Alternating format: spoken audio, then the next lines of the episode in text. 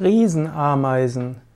Riesenameisen sind Mythenwesen, die es in verschiedenen Mythologien gibt. Man findet das Konzept der Riesenameisen in den Wüsten, im Orient. Man findet diese Fabelwesen auch in der griechischen Mythologie und zum Teil auch in Indien und China. Manchmal wird gesagt, dass die Riesenameisen insbesondere in den Wüsten sind. Die Riesenameisen sollen sehr groß sein, von Fuchs bis Elefantengröße. Manchmal haben sie rote Farbe, sie können aber auch einen Panzer haben, der das Fell von Tieren hat, zum Beispiel von einem Leoparden.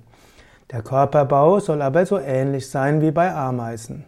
Es heißt, dass die Riesenameisen nach Gold suchen, sie vergrößern ihre Schätze und verteidigen sie. Die Riesenameisen haben einen starken Geruchssinn und sie können Menschen aus mehreren Kilometern Entfernung riechen. Die Riesenameisen sind, gelten auch als mörderische Tiere, die sowohl andere Tiere wie sogar Menschen essen können.